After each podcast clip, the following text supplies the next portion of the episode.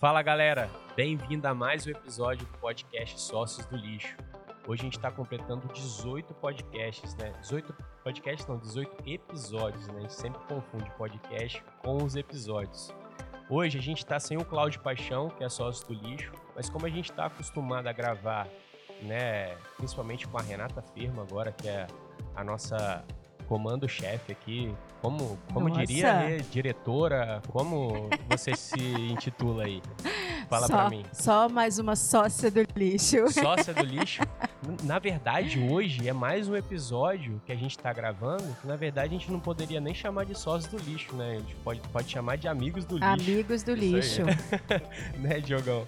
É, hoje a gente está com o Diogo, o Diogo Ribeiro. A gente vai falar sobre crédito de carbono. Né? Eu queria que o Diogo ele se apresentasse, até para falar um pouquinho dele, né? Da, da sua trajetória, Diogão. Né? Você que é um amigo nosso, cara. A gente tá. Acho que a gente conhece você. Já vai fazer quase 10 anos, é né? Muito tempo, é muito tempo. tempo, né, cara? Então a gente tem uma consideração enorme aqui pelo Diogo, ajudou muita gente aqui no começo. Eu tenho uma foto, Diogo, não sei se você sabe. A gente tem uma foto, eu, Claudinho, né, e, e o Max, e você do, do nosso lado, a gente lá em cima do aterro, olhando os resíduos da construção civil que chegavam no aterro. Caramba! Muito bacana essa foto. Ver. Muito bacana. A gente relembrou essa foto alguns dias atrás, o, o Claudinho até que me mandou essa foto e eu achei sensacional, cara, Pô, porque, cara, a gente relembrar o início, assim, né? Hoje a gente tem duas soluções para resíduo da construção civil aqui, na, aqui dentro da CTR. E eu acho muito bacana olhar como que a gente começou. Verdade. Mas, mas fala aí, Diogão, fala um pouquinho da sua trajetória. Então tá, sou Diogo Ribeiro, né? Como o Bruno já apresentou. É, sou engenheiro civil, é, quase formado também em ciência da computação. É algo que eu não falo muito, né? Mas para contar um pouquinho da trajetória, eu acho que vai fazer sentido. É, eu trabalho na marca há muito tempo, acho que, sei lá, mais de 12 anos, né? Desde que eu pude começar a trabalhar, eu vim trabalhar aqui, claro, né? Mas respiro a marca desde que eu era novinho.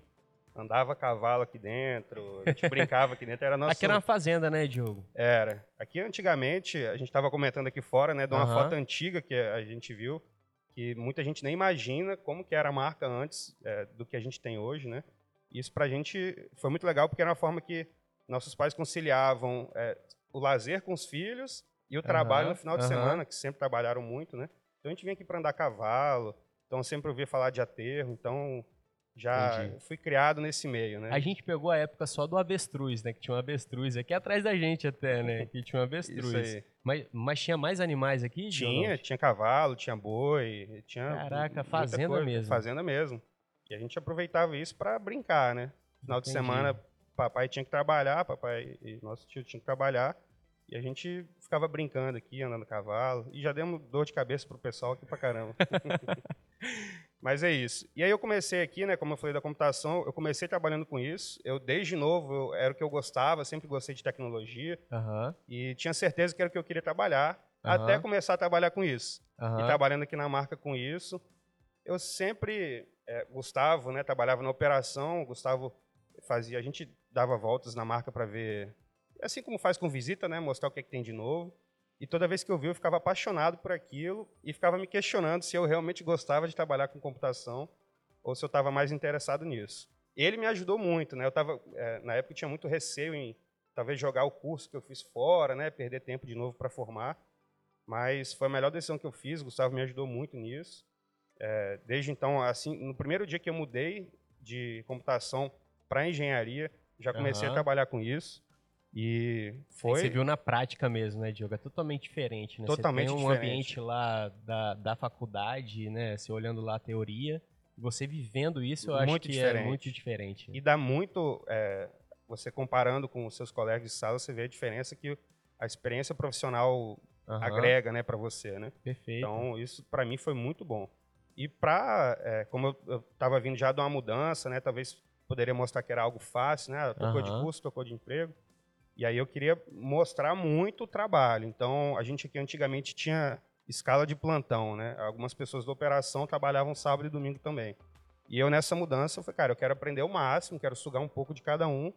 E aí eu trabalhava todos os plantões. Então, um final de semana era com um, outro era com outro.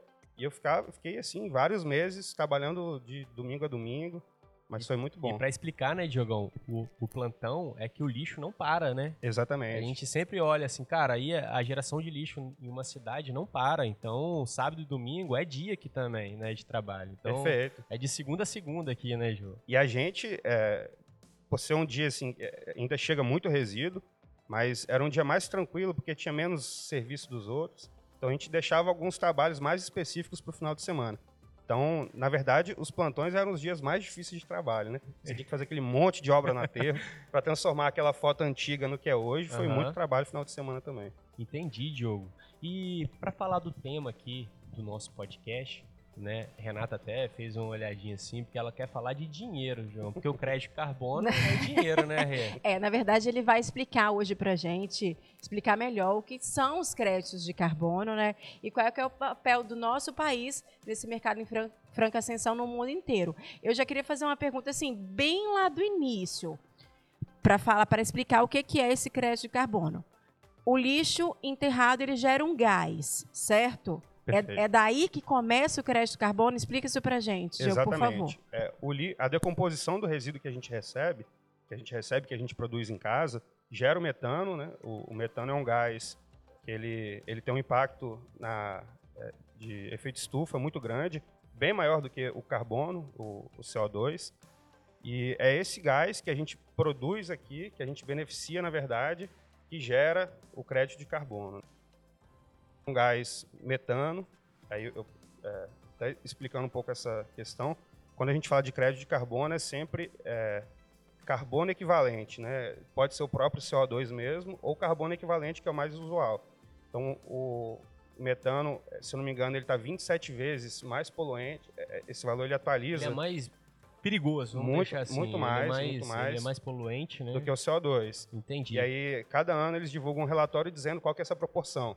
Então, eles definem o carbono equivalente de cada é, poluente desse, né? Então, o metano hoje, pelo último relatório, ele é 27 vezes mais poluente que o CO2. Caraca. E aqui na marca, a gente sabia. fazendo o beneficiamento do metano, a gente deixa de emitir essa proporcionalidade, né, de 27 vezes perfeito, o CO2. Diogo, perfeito. Então, é daí que a gente consegue fazer o beneficiamento do gás e gerar o crédito de carbono. Caramba, bacana demais, jogo. Aí, uma pergunta, né, até de leigo qualquer um que tem uma área e enterra lixo pode ter é, o crédito de carbono, por exemplo? Pode, pode ir lá enterrar o lixo e ele ali no subsolo ele vai fazendo esse, esse, esse gás, né? Não é isso o processo? É isso. Depois você vai lá e colhe isso aí. É, é fácil não, assim? Não, não é fácil assim, não é fácil. É muito complicado, na verdade, para você ter um projeto aprovado. É muito complexo. É, a gente sabe é, essa estrutura toda que a gente tem, ela passou por muito trabalho, muita engenharia, muito, muita tecnologia. É, é, muito diferente um aterro sanitário, aqui vocês falam disso o tempo todo, né? De um lixão, é uma comparação que a gente nem gosta Perfeito. quando chamam aterro de lixão, porque é muito diferente. E mesmo assim, não é qualquer aterro sanitário que gera crédito de carbono, né? Para isso você tem que fazer beneficiamento do gás, você tem que ter uma tecnologia comprovando que você está deixando de emitir esse, esse gás poluente. Então não é simplesmente peguei, é um buraco, joguei meu lixo, o processo vai muito além disso. Caramba, fazendo uma, uma analogia aqui, né, Rê? Tem tudo a ver com a lei da semeadura. Só que quem planta é, quem semeia, né, colhe depois. Quem planta, colhe. Né? Só que quanto mais você prepara esse terreno, pelo jeito aqui do lixo, né? Quanto mais você prepara esse terreno, quanto mais você está ali preparando ele, você colhe bons frutos disso, né? Agora, quem planta errado o lixo, né, vai colher um, um, desastre ambiental aí, né, contaminação do lençol freático.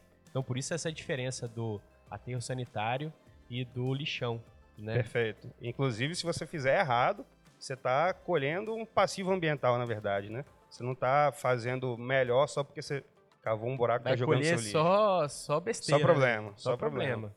Perfeito. Eu queria perguntar o seguinte: esse, esse gás ele é canalizado para algum canto e é medido, e a partir do momento que ele é medido, ele é vendido para o mercado financeiro, certo? Isso. Mais, mais ou menos, mais, mais ou, menos, menos isso. isso. Para a leiga, é mais ou menos isso. Mas o que, que é feito com esse gás?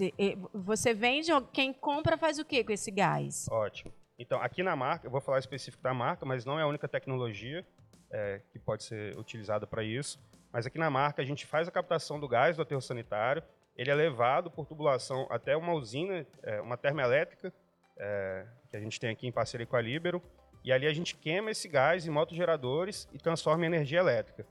Caramba! O que gera o crédito de carbono, na verdade, é a destruição do metano. Então, o metano, a gente transforma uma molécula de CH4, de metano, em CO2. Então é daí que a gente faz a redução. Entendi, Diogo. Então quer dizer então que ali na queima você está gerando energia e automaticamente você está gerando crédito. Exatamente. Crédito exatamente. de carbono. É, e apesar da tecnologia já implementada e funcionando, para você ser apto a gerar o crédito, também tem uma burocracia que tem que ser enfrentada, que também não é muito fácil, não. É bem complexo. Entendi. É bacana isso porque a energia, né, o, o, consumo muito grande de energia também é um dos causadores aí desse de gases de efeito estufa, né, que, que causa esse efeito, que acelera, né, o, o, o aquecimento global. E mas sem, sem essas energias a gente não seria nada também. Perfeito. A gente tem que botar isso em conta também, né? A nossa evolução agora, principalmente depois da revolução industrial, a gente dependeu muito desses combustíveis fósseis, principalmente, é. né? E hoje a gente tá, o mercado está pedindo para a gente não parar de usar, mas usar menos ele, porque a gente está tendo uma aceleração muito grande, né? E gerar novos. É, é e, e, aí a gente e surgiu o crédito, né, de o crédito carbono. E quando que surgiu? Perfeito. Então, ele surgiu junto com o protocolo de Kyoto, em 2004. É, o protocolo de Kyoto, é, na verdade, para ele começar a valer, ele tinha que ter 55% é, por cento dos países que emitem os gases de efeito estufa tinham que estar tá, é, fazendo parte do, pro, do, protocolo de Kyoto. Então, apesar dele ter surgido em 2004, ele demorou um pouco ainda para começar a valer. Na verdade, Kyoto é, é o lugar ou é o lugar? É o lugar. É o lugar. Foi onde teve Entendi. a reunião. Pra mim era o cara. Não. porque, o, porque, o, Bitcoin é o Satoshi Nakamoto, né? É um cara que ninguém sabe quem ele é. Aí eu pensei, pô, Kyoto, será que é um cara também que ninguém sabe quem Kyoto ele é? Kyoto é o lugar que, que fizeram essa, esse encontro, essa convenção para definir todos É uma convenção com quase um, de, representantes do mundo inteiro para falar sobre causas ambientais. Que foi feito em Kyoto. Isso aí. Foi feito Isso em aí. Kyoto. Eu queria falar em relação ao protocolo de Kyoto sobre a comercialização do, do, do carbono ele só é comercializado com quem, com os países que precisam cumprir as metas de Kyoto, do protocolo de Kyoto, ou ele pode ser comercializado com outras, outras pessoas, outros Essa países? É uma boa pergunta. Perfeito. É, eu acho que hoje a grande pergunta que todo mundo tem feito é exatamente essa. É, o, o, protocolo de Kyoto foi um acordo entre países realmente que foi feito. É, foi daí que surgiu o mercado regulado, é, onde existiam essas metas de redução de países desenvolvidos onde países é, em ascensão poderiam contribuir para a redução de emissão desses países. Então, esse foi um acordo é, entre países realmente. Então, se um país precisa reduzir as emissões, ele pode compensar comprando Com de outros, quem, né? é, de quem já faz essa redução. Hoje existe um mercado voluntário, na verdade não é de hoje, isso já tem mais de 10 anos que existe. Hoje está muito forte, até por conta da situação que o mercado regulado está e pelo preço também dos créditos de carbono, que está muito melhor no mercado voluntário. Mas ele não depende de metas estabelecidas por países. São empresas que, por iniciativa própria, definem metas de redução, de carbono neutro. E aí eles compram. Caramba, que bacana. Assim como os países fazem no protocolo de Kyoto, faziam. Hoje as empresas fazem isso. Então você pega uma grande indústria que polui muito, ela fala assim: ó, quero reduzir minha emissão, só que a minha operação em si ela não consegue ser carbono neutro. Então, para compensar, eu compro o crédito de quem está sobrando, né? E elas estão se movimentando assim, por quê, Diogo? Nesse mercado voluntário, né? Vamos dizer assim. Elas estão fazendo isso voluntariamente, o nome já isso. diz, né? E por quê, né? Assim como você falou do desenvolvimento, é, que a gente tinha essa necessidade de se desenvolver, hoje é, o mercado pede também que a gente se desenvolva, mas de forma mais sustentável, de forma mais limpa. Então, é, é por isso que o SG está tão na moda, né? Ele está na moda porque as pessoas sabem que é insustentável do jeito que as coisas estão indo. E aí, por conta disso, de mercado principalmente, cobrar essas iniciativas que as empresas estão fazendo. E quando essas grandes empresas fazem essas movimentações, as empresas que dependem delas acabam indo junto. Acaba se adequando, né? Isso aí. Caramba, e... muito bom isso, porque é uma movimentação muito parecida com o dos combustíveis fósseis, né? Ou seja, o mercado pedia né, mais energia, vamos dizer assim. Cara, eu preciso de energia, eu preciso de energia. Então acontecia o que? O mercado ele se movimentava para para buscar mais, mais, energia boa, de qualidade, que, que, era que tinha densidade principalmente. E agora, né, o mercado está pedindo para que, cara, segura aí, porque a gente está sofrendo alguns efeitos aqui, né, que é o aquecimento global, que a gente está vendo aí o clima meio, meio maluco. É, mas se segurar não tem desenvolvimento, né? A gente Exatamente, precisa pensar nisso. Então, então, vamos segurar de forma sustentável. Perfeito. Perfeito. E hoje a gente está um mundo um pouco é, não sabendo por, por qual caminho ir. Eu acredito que até por isso, né, Diogo? A gente está meio que, cara, desenvolve ou não desenvolve? Uhum. Porque a gente teve um podcast, é, a gente gravou com, com um rapaz lá de Porto Alegre, né, que é, é, foi exatamente esse o tema, né, é, de desenvolvimento econômico ou preservação ambiental. Uhum. Tipo, é uma coisa que, não, que, não, que a gente não está encaixando. Mas eu acredito que o crédito carbono pode ajudar Ajuda nisso, muito, ajuda muito. Um dos motivos dos Estados Unidos não ter entrado no protocolo de Kyoto lá atrás foi exatamente esse. O Bush, se eu não me engano, na época, ele falou que se eles entrassem com essas metas de redução, eles atrapalhariam, atrapalhariam o desenvolvimento do país é, eu acho que a gente tem que chegar nesse meio termo, né? Como não parar de desenvolver, a gente não pode parar, né? Cada vez mais população aumentando, a gente demandando mais energia, como você falou, mas a gente precisa fazer isso de forma sustentável. Então a gente já vê alguns movimentos acontecendo para isso, é, tecnologias é, se desenvolvendo, ficando mais baratas. Como eu comentei aqui no caso da marca, a gente precisou de um investimento numa usina para poder ter esse programa funcionando Entendi. aqui na marca. Então, então é antes não tinha, né? Antes não Depois tinha. Depois da usina só que teve. Isso aí. Na verdade, a gente começou muito lá atrás. É, o projeto da marca, é até informação bacana essa, foi o primeiro projeto de crédito de carbono do Espírito Santo e Caramba. o terceiro ou quinto do Brasil de crédito Caramba. de carbono. Então a gente começou, a gente foi muito pioneiro Isso nisso. Isso foi qual ano, Diogo, mais ou menos? Foi em 2005. 2005, 2005, se não me engano, foi a data que a gente um ano depois do protocolo começar a valer. Cara, essa galera da marca é visionária mesmo. é inovação, né? É, é, a gente brinca do nosso DNA inovador e, está aí para isso, né? Na época a tecnologia era outra, era um flare, era como se fosse um maçarico queimando o gás Caraca. só para gerar o crédito. Eu vou te fazer essa pergunta depois. então a tecnologia avançou, então permite que essa operação fique mais viável, fique mais fácil, mais simples. Então, o que eu vejo que, é, para a gente não atrapalhar o desenvolvimento, mas fazer isso de forma sustentável, é a gente também avançar com tecnologias para que seja mais barato, mais simples, mais acessível. E aí a gente consegue e, desenvolver de forma sustentável. E quanto que vale esse crédito? Como que, que funciona isso? Isso é, duas perguntas, né? E volta em, em, em dinheiro para vocês, em espécie mesmo? Renata quer saber do dinheiro, você quer saber é. quanto que é logo. Mulher Essa... gosta do dinheiro, gente. Vocês não estão entendendo. a gente também gosta. É, velho, não é que a gente não gosta. Eu quero saber como que vai ganhar o dinheiro. Então, essa pergunta talvez é, é a pergunta mais difícil de ser respondida, porque não existe uma cotação do crédito de carbono, né? No mercado regulado, talvez fosse até mais fácil disso ser medido e já, já até se buscar na internet você acha um histórico do preço do mercado regulado, mas no mercado voluntário não existe essa, essa fixação de valor. Essa negociação é feita entre particulares e vários fatores pesam. O mercado que... mesmo ele vai se regulando. É né, isso. Até uma coisa que é interessante é o crédito carbono ele não é o mesmo para qualquer operação. Aqui a gente gera a partir da queima do metano do lixo. Tem uma outra forma da gente também gerar crédito de carbono é reflorestando alguma área boa, e fazendo isso é uma informação muito boa. Existem outras maneiras Existem de vários projetos, esse crédito? Vários projetos e cada projeto tem seu valor. Então vamos supor que eu sou uma empresa que quero comprar crédito de carbono de alguém que reflorestou uma área, que tem um apoio social também, Entendi. que as pessoas cuidam. Então Entendi. esse crédito vale mais do que um outro crédito. Então não existe uma, um, um, valor assim é, padrão do crédito. Fixo, né? É, Mas volta em espécie. Volta, perfeito. É, esse valor aí ele está mais ou menos em de 3 a 4, 5 dólares o crédito de carbono, um crédito. E esse valor. Um crédito equivale a, a por exemplo, para vocês aqui, Diogo, é, é, equivale a quanto de, de queima ali de. de então, de, um crédito de carbono, assim, de, de forma metano. bem simples, ele é uma tonelada de carbono equivalente removida do, ah, da atmosfera. E isso é quanto de lixo? mais ou menos. Então, a relação do lixo agora de cabeça eu não sei, porque, o, como eu falei, tem aquela. aquela não, deve ser uma conta medida, muito né? sinistra, né? Ela, ela, não é tão. Não, não é tão não é exata, né? Porque uma tonelada de lixo é, gera tantas toneladas de metano e o metano, depois de queimado, ele se converte em tanto de CO2.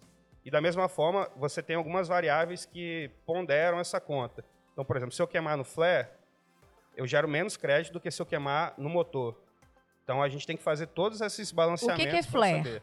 O flare é aquela tecnologia que eu falei antiga, que é uhum. maçaria, que é um queimador. Ah, tá. Hoje a gente usa é, para todo gás que não passa pelo motor. Então, vamos supor, captei mais gás do que meu motor queima, esse excedente eu queimo no flare. É como se fosse um pra... filtro, né, Diogo? Antes de jogar na atmosfera, ele passa Perfeito. por esse flare, queimando ali o, met o metano, né? Perfeito. Como se estivesse sugando ali o, Isso aí. e o que pode ser jogado na atmosfera. Isso aí.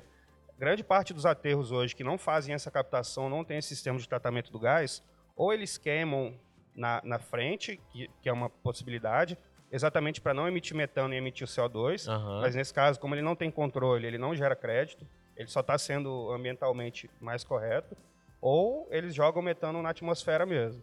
Caramba, bicho. Então, se for olhar quantos projetos tem desse de sanit é, de, de aterros sanitários hoje no Brasil que fazem essa, essa captação, essa queima né, tá, do metano? Hoje tem crescido muito, né? Eu não sei o número exato agora de quantos projetos, é, inclusive que estão certificados, né? Porque além do cara ter o tratamento, ele tem que ter a certificação, que também não é simples, mas tem crescido muito. Notícias aí o tempo todo falando de novas usinas, leilões que estão acontecendo para a energia renovável, inclusive do resíduo. Então isso está aumentando muito agora. É, até falando um pouco da, do cenário do Brasil, o próprio Brasil é, saiu agora o programa Metano Zero, né? Eles divulgaram, uhum. ainda não divulgaram a, a, regra do jogo, mas divulgaram o jogo, né? Uhum. Então eles falaram que eles vão dar alguns incentivos para essas tecnologias que tratem do metano, é... Estabeleceram metas, né, Diogo? Mas não um método, né? Vamos não, assim. ainda não falaram como. Eles só falaram que vai ter incentivo, mas ainda não divulgaram como. Tem alguns programas que vão ser criados, sistemas que vão ser criados, inclusive, sistema é, de informática mesmo para isso. Só que aí é o tempo para que o Brasil faça entendi. acontecer. Pô, Diogo, então a nossa realidade hoje, né? Você deve conhecer mais esses números do, do que eu. A gente vê que no, no Brasil, principalmente, a gente vê muito lixão, né? Então, ou seja, a gente tem um potencial gigante, né, para ter um, uma geração de energia até a partir do lixo. É, ser um potencial também de gerador de crédito carbono, né? Porque a gente eu, tem Desculpa te interromper, aí. é porque eu li, não sei se está certo, ele me, me corrige por favor se eu estiver errada, que o Brasil está em terceiro lugar, só fica atrás da China e da Índia em geração de crédito carbono. Então isso também é, é um potencial tanto para o país. Perfeito. É sobre isso aí. Falar, muito. desculpa te interromper. Não, não, era, era que é, eu, eu vejo que é um potencial per, perdido. Eu nem, eu nem sabia que o Brasil estava em terceiro lugar. Eu mas está que... tá certo? Está em terceiro mesmo? Eu não sei agora a posição exata, mas o Brasil é um dos principais realmente. Eu sei que a Ásia é muito avançada nisso, em projeto de crédito de carbono, e o Brasil também é muito avançado. Geralmente são os países que estão em desenvolvimento que estão mais à frente, né? até por conta do histórico e do protocolo de Kyoto, mas deve ser por aí entendi, mesmo. Entendi, entendi. É por isso então que o regulado ele vem dos países ricos, né? Isso. E os baixos que, que fornecem um crédito carbono Exatamente. Pra, pra a compensação é, é entre ah, esses agora países. Entendi, entendi. Os países que se desenvolvem e poluem mais compram dos que estão reduzindo a poluição. Eu posso fazer outra pergunta? Pode, pode, fica à vontade. Tô curiosa, eu quero falar do lado financeiro. Normal, né? Vamos lá. É, ele, o, o, o crédito carbono pode ser valorizado assim como o Bitcoin, ele, é, ele não é regular, regularizado, não é isso? E é, mas ele é valorizado igual ou pode ser valorizado igual? Então, tem empresa que já está fazendo isso, né? Está tá transformando os créditos, está tá usando o crédito de carbono como lastro para algumas criptomoedas. Né? Ah, tem empresa bom, brasileira, inclusive, que já está fazendo isso. É uma forma, sim. É, a gente, inclusive, aqui é, estudou um pouco esse, esse caminho de talvez entrar nisso. A gente tem conversado com algumas empresas para a gente também talvez partir para isso. Só que por enquanto é algo muito novo para a gente. A gente está desenvolvendo nosso projeto primeiro, uhum, né, uhum. de crédito de carbono. E aí a gente vê como o mercado vai funcionar. O próprio mercado do crédito de carbono hoje ele está tá um pouco solto porque o protocolo de Kyoto venceu e entrou agora o Acordo de Paris mas também não está definido como que vai ser feito a regra é do, do, jogo. Esse é do mercado voluntário, né, Gil? E, ou, ou, do, do Não, o Acordo de Paris é, uma, regulado. É, o, regulado, é regulado. Entendi, entendi. E o voluntário é aquele que as empresas vão Isso lá aí. e o mercado ele. Isso então aí. esse esse seria o do Bitcoin, vamos, vamos dizer assim. É uma moeda totalmente descentralizada que não existe ninguém ali comandando ela. Simplesmente Perfeito. o mercado dá o valor o do, do, do Bitcoin. Do Bitcoin. E Isso. o crédito do carbono, não. É, não, é mais. Re... Não, é aquilo que ele explicou. O crédito carbono existe um mercado voluntário em que as empresas dão um valor, né? Não é, Diogo? Isso. Existe até uma dificuldade de, de precificar, né? Isso. Porque, por exemplo, você gera seu crédito carbono. Você é meu amigo, é, você é, nasceu no mesmo lugar que eu, do Espírito Santo e tudo Perfeito. mais. E eu quero compensar minhas emissões. Eu falo, pô, Bruno, me vende o seu, porque eu vou até mostrar que eu estou incentivando a, o local, que eu não vou comprar isso da Ásia, eu quero comprar de alguém que é meu amigo. E aí eu vou te pagar, sei lá, 7 dólares. Isso. Então eu que dou o valor e você que dá o valor. É isso aí. Não existe uma, uma troca, regra para isso. É uma troca Entendi. mesmo, entendeu? Não existe regra. Já o regulado existe uma, uma regra, né? Isso, aí já, já é um mercado, como o nome diz, ele é regulado, né? Ele não regula os valores, mas ele tende a ser um pouco mais, é, vamos dizer, estruturado, né? Não é estruturado a palavra certa, não, mais ou menos isso. mais controlado. É, é. Eu gosto muito desse modelo aí de voluntário, né? Porque ah, eu sou é? muito adepto a essas moedas livres, né? Hoje a gente tem as moedas fiduciárias, né? Que são é, é, comandadas pelo Estado, o real, o dólar e tudo mais. Inclusive a gente tem uma inflação gigante aí. E tem as moedas que são as criptomoedas, né? Que cripto já diz, né? A, a criptografia surgiu lá na guerra, onde o pessoal fazia comunicação é, onde ninguém interrompia né, a, a, é, essa ligação entre eu e o Diogo, por uhum. exemplo, ninguém poderia interromper. Até no nosso WhatsApp também aparece, né? Isso. Mensagem cri criptografada. Então, ou seja, a criptomoeda é uma troca entre eu e o Diogo só e ninguém pode interromper. Uhum. O Estado não pode interromper isso. Então, eu sou um pouco adepto a essa ideia, porque eu acho bacana demais. E esse exemplo que você deu do crédito carbono, cara, se for isso, pode ser muito bacana essa. E, é, e, e faz muito sentido, é muito parecido realmente. As negociações elas não são abertas. Os certificados eles são abertos, tanto os projetos quanto os certificados são abertos. Então, se eu tenho um projeto, o projeto nosso aqui da marca, todo mundo que quiser buscar na internet vai achar o projeto todo detalhado. Essas Caramba, informações são massa, abertas. Bicho. E se você comprou crédito de mim, esse certificado também é aberto. Eu estava consultando esses dias, semana passada, essa semana estava consultando, apareceu lá o iFood, uma compra que o iFood fez, uma compra grande de crédito. Caramba, que massa. E acho que todo mundo já deve ter visto lá quando pede no iFood e fala que está uh -huh, compensando a emissão uh -huh. de carbono, né? Olha aí, Rê. E aí... Parece no aplicativo direto mesmo. É, e realmente eles estão compensando, né? Caramba, que massa, Diogo. Tá, a emissão de carbono do iFood seria o quê? Das motos? Das motos. Isso, da entrega. E da respiração do, da pessoa, né? Que é não, mínima também, não? Respiração. É, eles fazem... É. É, então... Existe respira é, é, é, não, carbono não, através da respiração? Não, é, existem várias formas. Né? A gente, como ser humano, a gente polui de várias formas. Uhum. É, a gente quando eu a gente li, vai fazer um... Eu li sobre as vacas, né? Isso. É o, o, mesmo metano que a gente que origina do lixo é. é... As vacas também produzem. É. é. isso. Tudo que a gente faz polui. A gente está tomando banho, está usando água, a gente está poluindo. A gente comprou uma embalagem, alguma coisa vem na embalagem plástica. Se você for pegar essa cadeia produtiva toda, em algum momento você teve emissão de carbono. Entendi. Então, a, a grande dificuldade hoje, hoje como tem se falado muito de crédito de carbono, a gente precisa também saber das emissões dos países. E aí, para isso, é feito um inventário de gases de efeito estufa. É, esse inventário ele tem, é, vamos dizer, três níveis de complexidade. Você tem as emissões diretas da sua atividade. Você tem, esse seria o primeiro nível. O segundo nível seria é, de consumo de energia, energia elétrica. E o terceiro seria dessa cadeia. E essa é a parte mais difícil da gente medir. Então, por Entendi. exemplo, eu como marca, eu tenho minhas emissões da, da, minha operação, do meu trator, do meu caminhão e tudo mais. Só que quando eu compro uma pedra, compro um material, o caminhão que veio trazer para mim também teve emissão. Imagino. Só que olha a dificuldade que é, como é que eu vou medir qual que foi a Sim. emissão dele? É, e, e, a indústria cimenteira é uma das que mais... É a maior, maior a que mais polui hoje. A gente acha que é carro, né? Que a gente é, acha que, não é, é. que são veículos, mas é, a, é. a, indústria da construção civil é... É a, a maior poluidora. Disparado, Caramba. disparado. Uma formação legal também, falando sobre o inventário de gases de efeito estufa, é, e como a gente está falando de resíduos, mais ou menos de 5 a 7% de toda a emissão dos países é feita por conta desse lixo que a gente produz. Então, todo o lixo que a gente gera, por conta da, da decomposição que gera o metano, ele acaba poluindo também a atmosfera. Uhum, então, entendi. de 5 a 7% de todas as atividades humanas são do, do resíduo. Diogo, acho que a gente não falou como, né? Porque a Renata estava tão querendo saber quanto que é, quanto que... Empolgada com a parte financeira. Saber quanto... Mas, cara, parece que é só lá enterrar lixo, simples, né? Mas como que é, cara? Captar, medir, que eu acho que é um dos... Cara, que eu acho que é difícil. Antes, antes de medir, canalizar, né? Também uhum. esse gás. Como que é feito aqui na marca hoje? Então, o aterro, né? Aí as, as grandes diferenças do aterro sanitário para o lixão, né?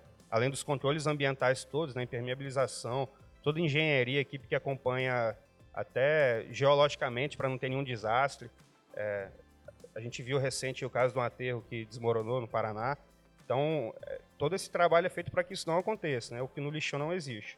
E outra, outra ele desmorona por, por, por quê, Diogo? Você pode ter bolsão de chorume, você pode ter uma operação irregular, taludes muito inclinados, você pode ter até bolsão de gás mesmo que está preso dentro do lixo, porque o lixo é, é uma matéria orgânica que está ali se movimentando, se decompondo, se mexendo, esquentando, esfriando. Então tem que ter uma então, engenharia muito tem bem... Tem que ter, e você tem que controlar isso para que não aconteça nenhum desastre. Então você tem piezômetros, são é, instrumentos que medem a pressão interna do maciço, você tem marcos superficiais que te mostram se o lixo está mexendo muito, se ele está mexendo mais do que ele deveria. Porque o lixo ele mexe. Você tem aquela pilha Caraca, de lixo. ele mexe? Ele mexe é normal. Você vai acompanhando isso sempre. Se ele mexer mais do que deveria, então pode ter algum problema aí. Ô, Rê, você sabia que o lixo mexe? Então, eu, eu, eu imaginei, porque ele deteriora por, por, por, por isso, não é? Isso. Que aí ele vai diminuindo, aí vai virando líquido, vai virando gás, ele mexe para tudo quanto é lado, é isso? Isso, isso aí. Ele mexe em todas as direções. Ele vai para frente, até para cima, dependendo do, do formato. Dependendo do que acontecer, ele pode mexer um pouco para cima. Então, isso tudo a gente tem que acompanhar para evitar desastres. Então, é, é muito diferente de um lixão. Você só vai empurrando aquele negócio e aí tem gente trabalhando junto. Então, é muito diferente. E esse, além desses controles todos que a gente tem, a gente tem um sistema de captação do chorume, de coleta do chorume. O chorume, ele, a gente tem drenagens... Que também é um problema, né? um problemaço, um problemaço. É, nas drenagens, a gente tem drenagens horizontais e drenagens verticais. As drenagens horizontais, elas levam para os drenos verticais, que levam para o fundo do aterro, e nesse fundo a gente faz a captação até um sistema de tratamento. E o gás, da mesma forma, a gente faz a coleta por cima, né? Perfeito. Então, a gente, é, depois desses drenos, quando eles já estão prontos para captar, a gente tampa eles, né? Para não ter é, perda de, de gás uhum. na atmosfera e a gente faz a coleta até um sistema, aí vem é realmente uma tubulação que vai até a usina. Aí nessa usina tem um, um vamos dizer, um então, soprador. Gás, o gás, então, ele é tirado lá do subsolo, Isso né? aí. Ele vem... ele vem de todo o maciço. Então, Entendi. Então, aqueles drenos, eles estão... É, são vários furos, né? Várias tubulações uhum. que estão espalhados pelo aterro. A gente faz a captação do gás por aí. Aí vai até a estação de tratamento do gás e depois a queima. E uma pergunta, Diogo, se não tirar esse gás, igual o lixão, por exemplo, o que acontece? Ele vai para a atmosfera. Entendi. Ele automaticamente ele está ali. É, se você não está captando, na verdade, 30% de todo o gás do aterro você perde pelo solo. Ah, tem uma perda ainda. É, você não consegue fazer uma captação completa, a não ser que você impermeabilize ele, você realmente faça um envelope do seu aterro, né? Isso implica em outras, outras, outros problemas, é, não é tão simples assim, mas 30% você perde pelo solo, é normal isso, a gente tenta sempre diminuir esse valor, e o restante a gente faz a captação. Se você não faz a captação, está indo 100% para a atmosfera. É, tem algum, alguns problemas, né? alguns casos muito específicos para quem trabalha com isso, de alguns aterros que, na verdade, tem um caso muito famoso de um aterro, uhum. que ele fazia captação e a estação dele teve que parar para manutenção, só que estava tudo tampado, tudo como se fosse captar. Ai, Como ele não estava tipo, captando. Tampou os canos ali em cima. Isso aí. Aí virou bolsão de gás e teve rompimento da tampa. Caraca. Então. Caraca, essa aí. aí gera o quê? Não. Uma explosão? Aí ele desmorona. Aí tem o um rompimento é, por chorume, que é o mais comum, né? Você tem aquela quantidade toda de, de líquido dentro do maciço. Acumulado ali, né? E acaba... E aí gera uma pressão e ele desmorona. Aí é um rompimento líquido, né? Porque ele tá todo úmido. Rompimento úmido. E tem esse caso que foi um rompimento a seco, que não tinha chorume nenhum, mas Caraca, imagina, por conta de gás. Imagina. Aí o gás sai, aí. aí não, o ele gás vai. Ele tá tampado, ele Então, mas aí ele vai, vai gerar uma explosão, ou é, não? Ele vira uma bolha e aí em um momento ele rompe. Aí Entendi. depois que ele rompe, ele Que ele vaza. tem que ir pra algum lugar, né? Isso aí. Caramba. E, e, tem caso, em lixão é muito comum ver incêndio. O incêndio é por conta disso. Né? Primeiro que tem muito material plástico ali, muito material que, que realmente queima, mas o gás ele é muito inflamável. Então, lixão que não tem controle nenhum, é muito comum ver fogo. Mas ele jogo. não terminou de responder. Vamos lá. Canaliza tudo e vai, vai para uma máquina. E como que mede? Isso. Aí ali a gente tem os medidores de vazão, vários medidores. É, a gente, para medir essa queima, a gente não mede só a vazão, a gente mede também os parâmetros todos do, desse processo de queima. Então, a pressão que o gás está ali dentro é um valor que a gente tem que considerar. É, a temperatura que ele foi queimado, até as emissões é, das chaminés, vamos dizer assim, a gente mede. Então, tudo dentro dessa queima é controlado. Entendi. E você Diogo. tem que atingir esses parâmetros para garantir que sua queima foi correta e que você está gerando aquilo de crédito. Aham. Caramba, então tem que ter um controle muito grande. Muito, né? muito. Isso tudo é apresentado na certificadora para que seja gerado crédito. Ah, entendi. Então, tem algumas empresas que vêm fazer essas medições ou vocês mesmos apresentam esses números? A... Isso. Quando a gente vai fazer o registro do nosso projeto, numa certificadora, no caso do mercado voluntário, você tem uma certificadora uhum. que é ela que valida a sua geração de crédito. Que, que geralmente é do comprador no mercado voluntário? Não. Ou, ou uma, uma agência mesmo que é, é, especializada nisso? É isso. Tem, no, no, caso do mercado voluntário, tem três grandes certificadoras, é, que são as mais reconhecidas. E isso é importante, porque eu quero comprar meu crédito no mercado voluntário, eu preciso que alguém valide que aquela operação realmente foi efetiva. Então você tem Entendi. um órgão certificador que faz isso. Entendi. Hoje tem essas grandes, são umas três grandes no mundo que fazem isso. E elas, é, quando a gente faz o registro, elas querem a validação de tudo. Você entrega o seu projeto, você contrata uma empresa para validar seu projeto. Esse é o primeiro passo. Entendi. Então, Entendi. você desenvolveu todo aquele projeto, você apresenta para uma validadora, que vai falar assim, não, o projeto dele está certinho, uhum. fui lá na área confirmar se os equipamentos estão instalados, se o que ele apresentou no papel é, com o que tem na... Então, isso tudo é feito. E depois e... tem a verificação dos créditos. Então, Caraca. além da validação do projeto, eu falei assim, ó, porque você perguntou se é a gente que controla, a gente é, que mede. E aí a gente faz todo o controle disso. E aí depois. Ela te passa o método, né? Você vai fazer assim, isso, assim, assado. Isso aí. Você tem as metodologias usadas. E aí você apresenta seus números. Só que eles não acreditam, assim, é tão simples, né? Entendi. Você tem que pagar para uma verificadora validar os números que você apresentou. Então, eu falei assim, ó, eu gerei aqui, sei lá, 100 mil créditos. Aí eles eu Ou tenho seja, que contratar uma. Desse crédito você vai ter que pagar isso. Você tem um investimento ainda em cima da. Você da faz a validação do seu projeto, você faz o registro do seu projeto. Para comprovar, né? Isso aí. então é, é, algo muito bem amarrado. Aí no final das contas, fecha a conta, Diogo? Fazer toda essa operação para. Pra... Essa pergunta é muito boa também. É, não é qualquer projeto que a conta fecha por conta desses custos. São custos muito altos. É, os valores são todos em dólar, então a cotação já não está favorável para a gente são, são valores altos. Então você precisa de um projeto de tamanho razoável para fazer sentido. Tem, tem, que ter escala, então. Tem que ter né? escala. É, e dependendo do projeto, então, tem que ter muita escala. Por exemplo, reflorestamento é coisa de mil hectares para cima. Você precisa de muita coisa para fazer valer. E a gente está falando de área, né? A área é, é caro, se você for isso olhar. Aí. E todos os problemas que tem envolvido, né? Você cuidar de uma área muito grande, Aí você tem problema de queimada, que isso pode ser negativo para você. Caramba, é então é verdade. não é muito simples. É, outras formas de, de, geração de crédito também, de energia. No nosso caso, a gente está convertendo o metano em CO2. Uhum. Então é uma forma da gente gerar crédito. Eu posso é, gerar por energias renováveis. No caso da marca, a gente deixa de emitir metano e está gerando uma energia é, renovável, né? uma uhum, energia mais limpa. Então a gente consegue gerar crédito por essas duas fontes. No caso de uma usina fotovoltaica, por exemplo, se você pegar para ver o número certinho, você está deixando de fazer uma emissão de carbono, porque você está deixando de comprar energia suja, energia de termoelétrica. Entendi, entendi. Só que nesse caso você tem que é, também é uma conta muito complexa, depende da matriz energética do país no momento para saber quanto que está vindo de fontes não renováveis. E Caraca, você depende de um monte de, de coisa. um monte de coisa. E aí a escala é muito grande também. Então, para uma usina fotovoltaica é, fazer sentido você ter projeto de crédito de carbono de fotovoltaico, tem que ser uma usina muito grande.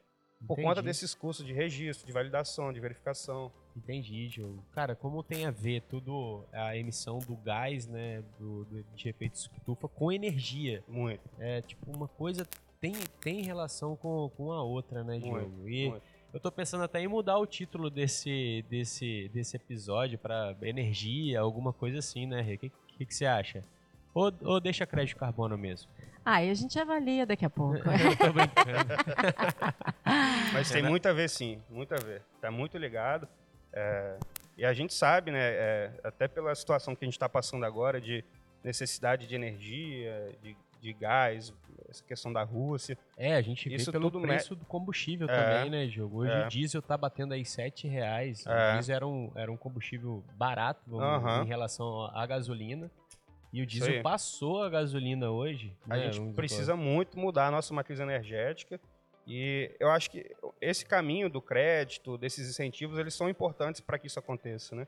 Se a gente não tiver esses incentivos, quem é que vai querer investir em algo diferente? Entendi, né? Diogo, entendi, cara. Cara, mas eu gostei muito da explicação do, do aterro, né? Porque tem muita gente que entende que o aterro é um lixão, né? O aterro sanitário. Então, que é simplesmente. Ou é lixão ou é simplesmente é simples... enterra de ququalquer forma, né? Exatamente, é. simplesmente enterrar. Ou seja, vocês estão colhendo uma coisa que vocês vêm trabalhando já há muito tempo, né, cara? De estar de tá fazendo o tratamento correto com o solo, né? Para vocês poderem enterrar o lixo corretamente, para não ter acidentes, né? Uhum. Igual teve em alguns lugares que você falou, tanto com chorume quanto com, com, com gás. E eu acho isso bacana explicar, principalmente, que aterro sanitário não é lixão. Isso. É, a gente, é, falando até um pouco da, da minha trajetória, é, nos últimos anos a gente criou é, novos setores na marca, né, nesse, nos últimos quatro anos. Um dos setores foi o de expansão, que foi para controlar os empreendimentos novos que a gente está tá fazendo Brasil afora. A marca tem 27 anos, já está bem consolidada. E a gente está uhum. indo para regiões que é, vivem a reali realidade do lixão, né? 40% do, da população do Brasil ainda tem seu lixo destinado em, em lixão. E a gente tem sentido nesses lugares, é, é muito engraçado, porque as pessoas veem essas movimentações todas de, seja de crédito de carbono, de energia renovável, de sustentabilidade, só que eles vivem com lixão ainda. Uhum. E aí ele já acha que a empresa vai chegar colocando tudo. O que a marca fez em 27 anos vai colocar em um ano ali. É difícil, né? É muito difícil. Você tem que, para você subir a escada, você tem que passar lógico, degrau por degrau, lógico. né? Então a gente, no Brasil, tem que resolver primeiro essa realidade. E a gente sabe, né? Se 40% de todo o lixo está indo para lixão ainda, então você pensa a poluição que isso também não está é gerando, é gigante, o problema né? que está gerando. Gigante. Não, eu, eu acho bacana essa conta, por exemplo, se valer mesmo a pena do crédito carbono, por exemplo, se fechar bem a conta, cara, quantos aterros sanitários podem surgir por causa do crédito de carbono? Com certeza. Né? Pode ser esse movimento contrário aí. Com certeza. Hoje o crédito de carbono é visto como receita acessória ainda, né? Isso. A maioria das empresas não consideram isso nas contas. E o que eu tenho falado muito para todo mundo que eu converso sobre esse tema é que eu acho que isso vai começar a entrar na conta para viabilizar algum, alguns projetos. Bacana demais. Então, é, e, e conforme o valor do crédito for melhorando também, aí vários projetos vão surgir. E aí a gente tem duas formas, né? O mercado regulado ou o mercado voluntário. Uhum. O Brasil tem feito essas movimentações, ele inclusive quer criar uma espécie de mercado interno, assim como na União Europeia existe, alguns países têm essa, essa, esse mercado interno. O Brasil está se movimentando também para fazer isso. Não que o Brasil vai ser um certificador, ele já falou que ele vai aceitar é, as certificadoras do mercado é, voluntário. Uhum. Só que o Brasil vai começar a oferecer algumas, é, alguns incentivos, algumas melhorias, né? Pô, muito bom. Aí são isso. as cenas do, dos próximos capítulos que eu estou muito ansioso para ver. Cara, esperamos, cara, pra gente ter aterro aí em tudo quanto é lugar do Brasil. O aterro que é a primeira barreira, né? O Ronan que fala muito sobre isso aí. fala que o, o aterro é a primeira barreira ali de proteção ao meio ambiente. Isso aí. E vale lembrar, galera, que aterro sanitário não é lixão, tá? O Diogo Pelo explicou de tudo aqui.